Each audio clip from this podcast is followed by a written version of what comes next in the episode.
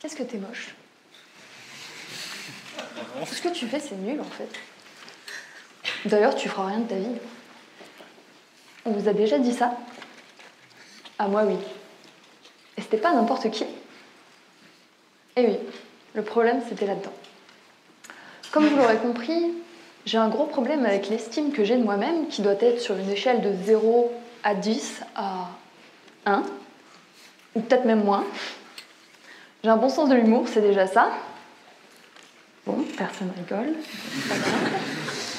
De toute façon, j'ai toujours fait des blagues pourries, je sais pas pourquoi je m'entête.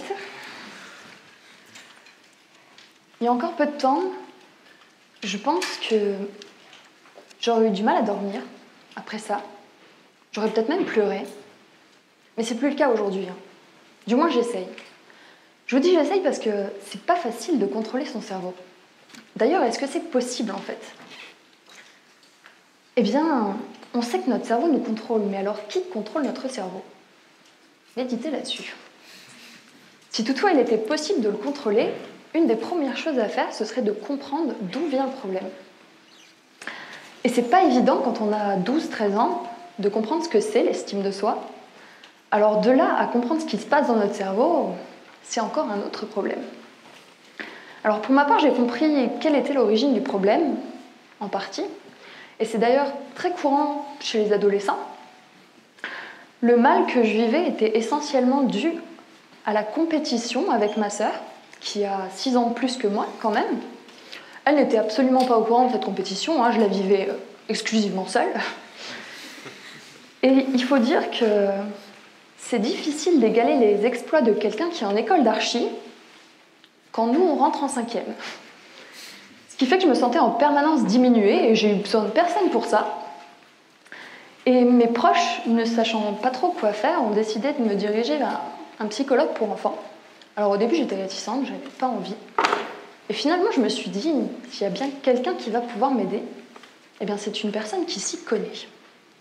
Alors j'y ai été, je me suis confiée, et une fois que je l'avais fait, j'ai pris tellement peur bah, que j'ai arrêté d'aller le voir.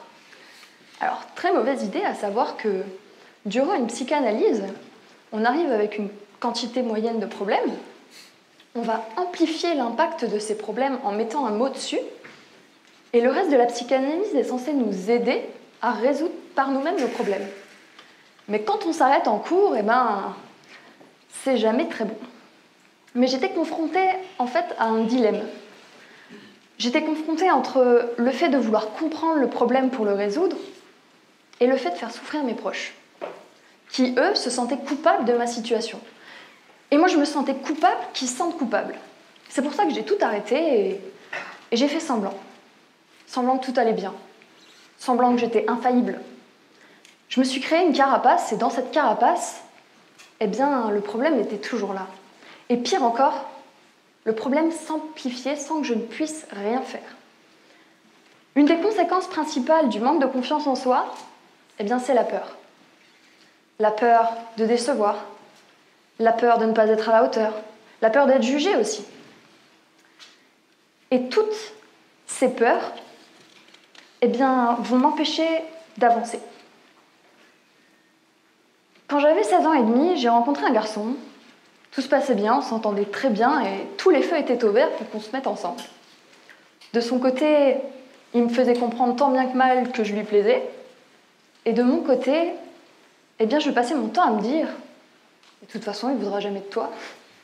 T'es pas assez bien pour lui, c'est pas, pas la peine d'y penser. Puis même si tu te mets avec lui, euh, de toute façon, dans deux semaines, ce sera fini, c'est pas la peine. Alors, au bout d'un moment, j'ai passé ces barrières de la peur et on a fini par se mettre ensemble. Mais le problème, il était toujours là. Et je continue à me dire, de toute façon, il va bientôt te quitter. il va te quitter, c'est sûr, il va trouver mieux que toi. euh, C'est normal, quoi. C'est pas la peine d'espérer quelque chose. Et cette peur que j'avais qu'il me quitte m'empêchait d'avancer sereinement dans cette relation. Mais qu'est-ce que c'est la peur au final?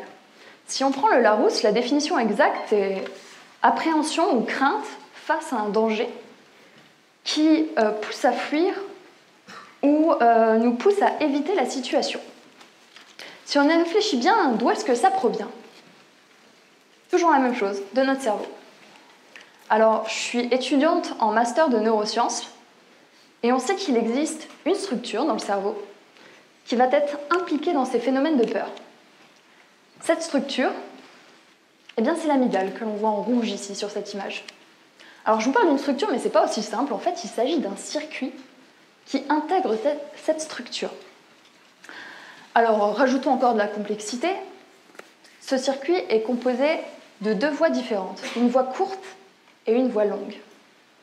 Alors, ce concept n'est pas forcément facile à comprendre, donc je vais essayer de vous l'expliquer tel qu'on nous l'apprend durant nos études et tel qu'il a été exposé par Joseph Ledoux en 1994. Alors prenons euh, un marcheur qui serait en pleine nature et qui voit ce qui s'apparente à un serpent. Par la voie courte, eh bien, euh, le circuit va s'activer et euh, des réponses physiques vont se mettre en place, telles que de la frayeur, du recul, un sursaut. Et après une courte latence seulement, eh bien, la voie longue, elle, va envoyer l'information perçue au cortex visuel, qui va ensuite être transmis au cortex sémantique. Et le cortex sémantique, lui, va analyser la dangerosité de l'information perçue. Si il s'agissait bien d'un serpent, eh bien l'action amygdalienne, elle est maintenue, et la réponse corporelle, elle, va perdurer. Loin. Si au contraire c'était seulement un bâton, eh bien dans ces cas-là, l'action amygdalienne, elle, elle est freinée et les réponses corporelles s'estompent.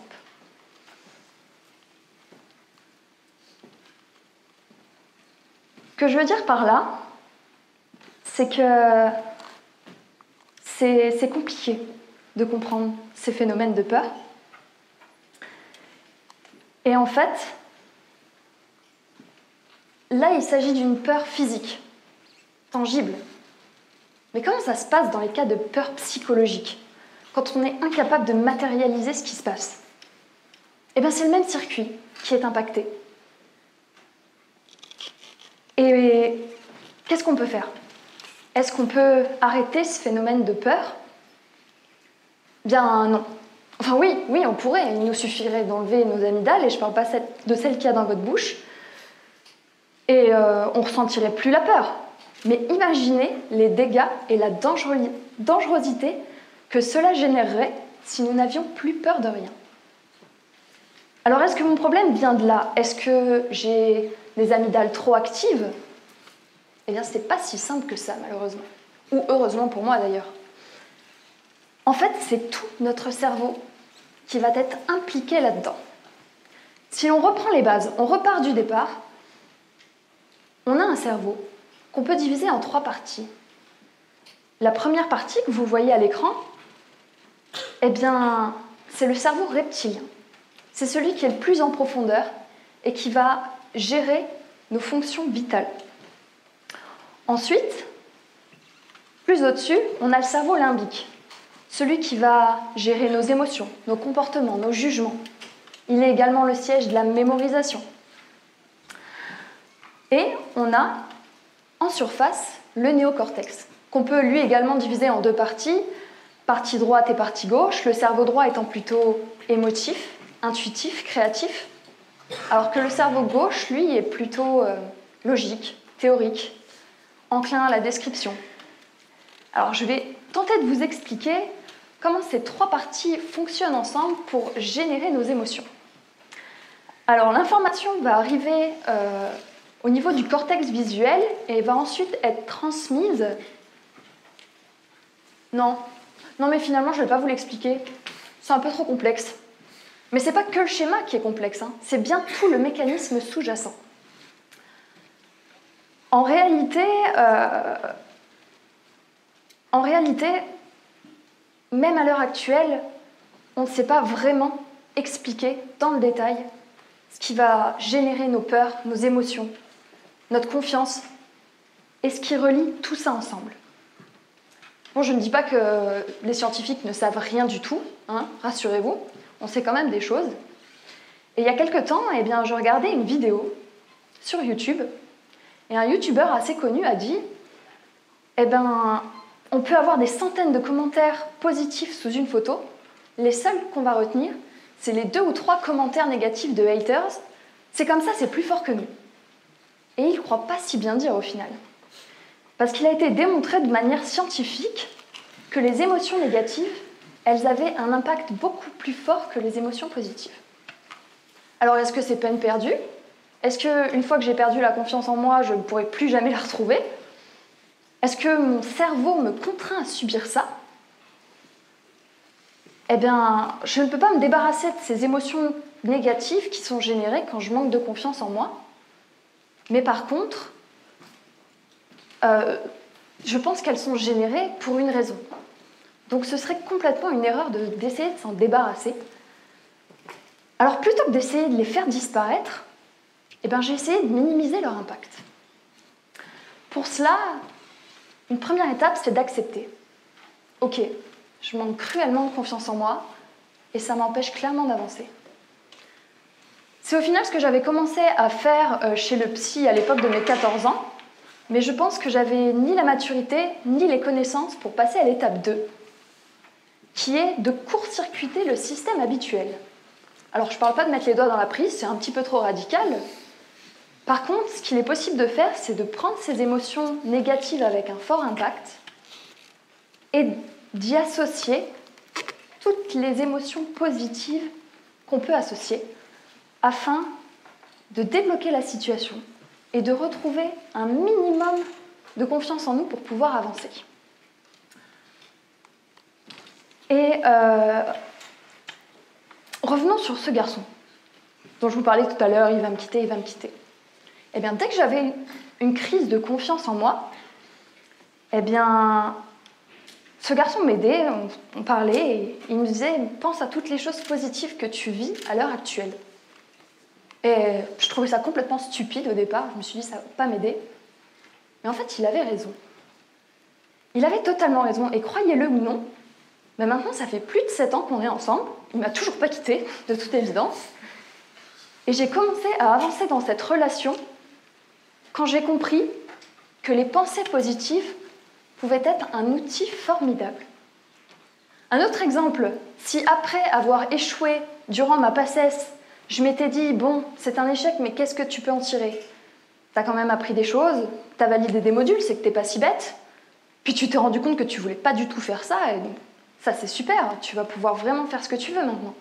Plutôt que de me dire, de toute façon t'es nul, t'arriveras jamais à rien, tu peux arrêter tes études là parce que c'est même pas la peine de continuer, eh ben je pense que j'aurais vécu cet événement non plus comme un échec, mais plutôt comme une étape vers la voie que je devais vraiment suivre. Et j'ai fait ça, un à un, avec chaque moment de ma vie où ce manque de confiance en moi m'a posé problème. Et je l'ai fait jusqu'à ce que ça en devienne un automatisme. Et maintenant, ben dès que je manque de confiance en moi, au lieu de me dire euh, c'est pas la peine, fuis, sors vite, là je devrais le faire, eh bien au lieu de me dire ça, je me pose, je respire un coup et je me dis quels sont les points positifs que cet événement va pouvoir t'apporter?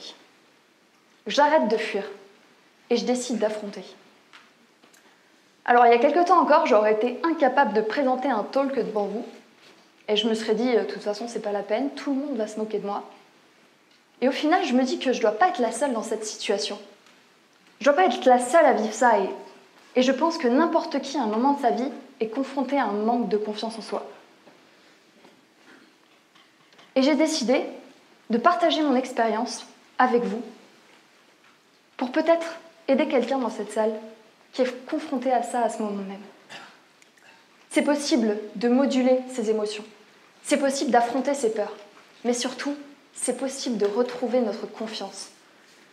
Et maintenant que vous êtes un peu plus au courant de ça, maintenant que vous voyez que j'ai réussi à dompter mes peurs et à maîtriser ma confiance, je pense que vous aussi, vous pouvez y parvenir. Et comme vous savez ce qui se passe là-dedans, eh bien, je pense que maintenant, vous pourrez trouver vous aussi une solution pour vous permettre de transformer ce qui vous empêche d'avancer en un véritable moteur qui vous emmènera là où vous le souhaitez. Je vous remercie.